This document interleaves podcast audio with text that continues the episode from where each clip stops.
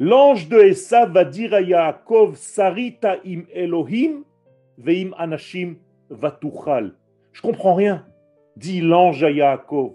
Tu es capable de te confronter à des forces supérieures divines comme tu le fais avec des hommes.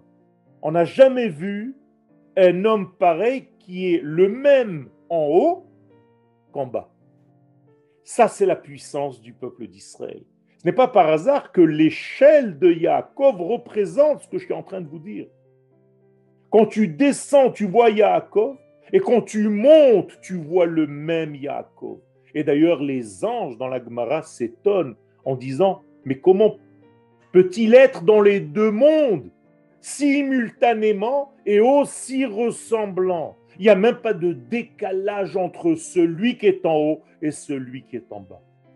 Avec d'autres mots, il n'y a pas de décalage entre le modèle initial et ce que nous voyons en bas dans la réalité. Magnifique. Ça, c'est le véritable homme d'Israël. Le modèle et la réalisation du modèle sont identiques. Il n'y a pas de perte en ligne.